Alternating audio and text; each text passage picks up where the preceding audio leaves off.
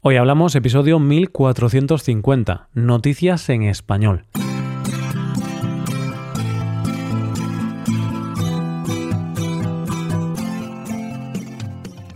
Bienvenido a Hoy Hablamos, el podcast para aprender español cada día. ¿Quieres llevar tu español al siguiente nivel? ¿Quieres mejorar tu gramática y enriquecer tu vocabulario? Te animo a hacerte suscriptor premium para acceder a un montón de contenido para usar en tu rutina de estudio puedes hacerte suscriptor premium en nuestra web hoyhablamos.com. Hola oyente, ¿cómo estás? Es jueves y hablamos de noticias o historias interesantes. En primer lugar, conoceremos a unas personas que luchan por mantener nuestro patrimonio.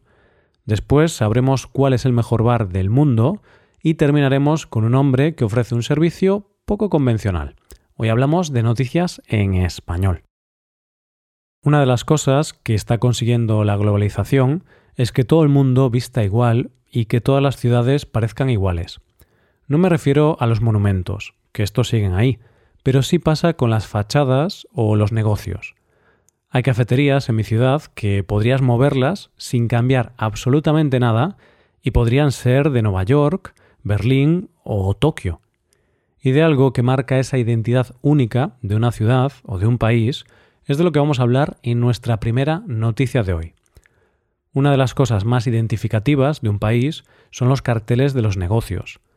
Al igual que todos podríamos saber si un cartel pertenece a Las Vegas o Nueva York, podríamos saber que un cartel pertenece a España. Solo tienes que darte una vuelta por cualquier ciudad española para darte cuenta de que los carteles antiguos de bares, cines o tiendas en general tienen una impronta propia pero claro, esos carteles van desapareciendo, porque esos negocios tan antiguos van cerrando y muchas veces son sustituidos por otros negocios más universales. Y esa pérdida supone una pérdida de patrimonio cultural. Por eso, en el año 2020 inició su andadura formalmente la Red Ibérica en Defensa del Patrimonio Gráfico. ¿Qué es esto?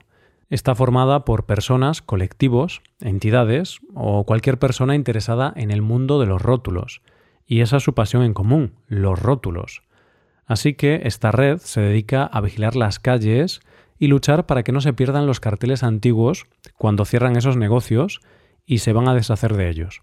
Es decir, su función es rescatar y salvaguardar piezas únicas de la gráfica urbana a punto de desaparecer. Como dice Alberto, uno de los fundadores de esta red, yo me quedo con el del cine Alameda de Sevilla, por ser el cine de mi barrio donde vi mi primera película. Conseguir salvaguardarlo es, en parte, no perder esos recuerdos. Todo empezó en realidad en el año 2019, cuando se hizo una exposición de rótulos en nuestro país. Allí se juntaron personas interesadas en este mundo de muchos lugares de nuestro país y se dieron cuenta de que cada uno hacía pequeñas acciones para ir salvando rótulos de sus ciudades, pero que juntos se harían más fuertes y podrían conseguir mucho más. De esta manera se colectivizaron en esta red de la que estamos hablando hoy.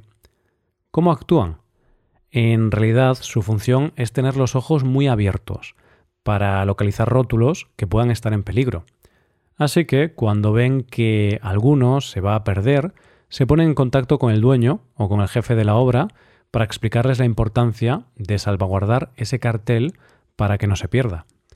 Otras veces no hay tiempo para la actuación, porque les llega la información de un rótulo tirado, y ellos intentan movilizarse para recuperarlo, aunque no siempre lo consiguen. De hecho, recomiendan que si ves algún rótulo en la calle, lo rescates y luego te pongas en contacto con ellos.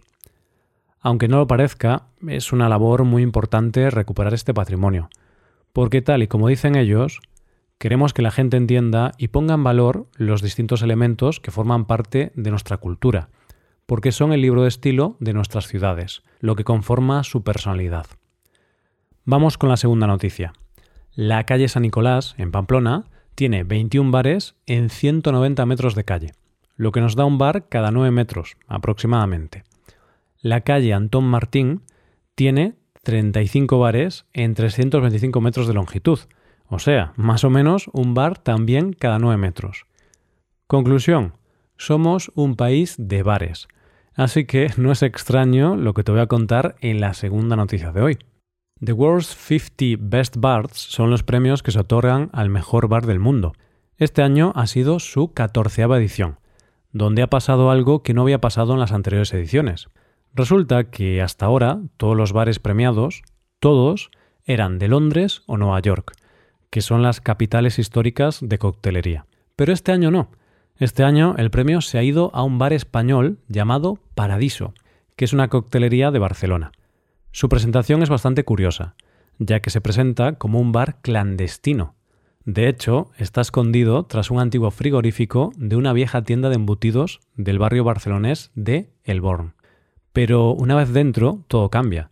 Es un bar con una estética exquisita, donde evidentemente todo gira en torno a su barra, pero que tiene unos techos con un claro homenaje a Gaudí. Además de sus cócteles, que es lo más importante del premio, otra de las cuestiones que se ha tenido en cuenta es su gran compromiso con la sostenibilidad. Por ejemplo, la creación de posavasos y utensilios de bar a partir de residuos de un solo uso. Cuando tú y yo pensamos en cócteles, puede que pensemos en mezcla de bebidas que pueden ser más o menos exóticas. Pero lo de este bar es otro nivel, ya que llevan el mundo del cóctel al punto de arte. Los cócteles están cuidadosamente creados, con vasos muy extravagantes y con un toque de diversión. Por ponerte un ejemplo, tienen un cóctel llamado Super Cool Martini, que hacen con una ginebra que está súper enfriada y con eso logran hacer algo tan espectacular y divertido como una especie de iceberg en la copa. Y ahora compara eso con el triste gin tonic que te tomas en tu bar de siempre. Pero bueno, las comparaciones son odiosas. Comparar nuestro bar de siempre con el mejor bar del mundo es injusto. Es como si me comparase yo con George Clooney. No sería justo para George. bueno, basta ya de bromas. Para acabar la noticia, podemos escuchar las palabras del equipo de los premios en un comunicado.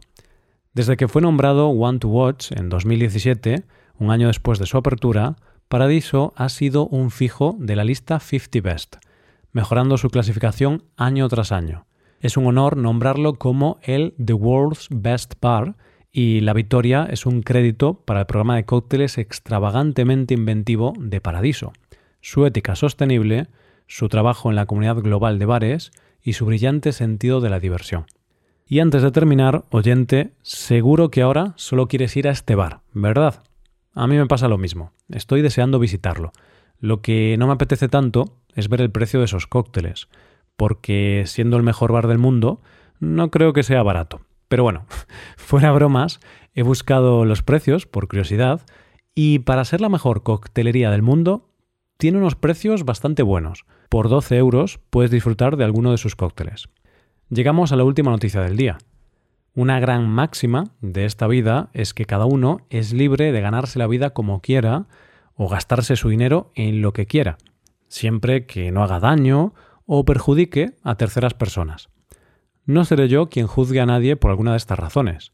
Sin embargo, eso no quita que hay profesiones, servicios o actividades que sorprenden porque son poco comunes o un poco raras. Y de una actividad un tanto peculiar es de lo que vamos a hablar en nuestra última noticia de hoy. El protagonista de esta noticia se llama Víctor Manuel Fleites. Es cubano y da clases en el Parque de la Ciudadela de Barcelona. Antes de decirte de qué da las clases, déjame decirte que no lo sé, pero quizá podría ser el único profesor del mundo de esta especialidad. Vale, oyente, ahora te pica la curiosidad por saber cuál es la especialidad de nuestro protagonista, pero te voy a torturar un segundo más. ¿Adivinas de qué da clase? Te voy a dar otra pista. Necesita árboles. Se te ocurren muchas cosas, pero piensa, ¿hay más instructores de eso que estás pensando? Vale, vale, ya acabo con el misterio. Víctor da clase de Tarzán. Él lo llama Tarzan Movement y por tan solo 10 euros por clase, él te enseña a emular los movimientos de Tarzán, moviéndote por los árboles como si de un mono se tratase, aunque no es movimiento puro y duro, sino que esta actividad mezcla disciplinas deportivas con trabajo mental. Tal y como él dice, nos movemos como los animales, de rama en rama. Es una práctica en la que se hace deporte, pero también desconectas y te identificas con la naturaleza. Lo cierto es que Víctor encontró en este parque los árboles perfectos para esta escuela, ya que son árboles con muchas ramas y accesibles que permiten saltar de una a otra. Es lo que él llama árbol escuela. Puede que te estés preguntando si hay mucha gente que acude a estas clases de Tarzán.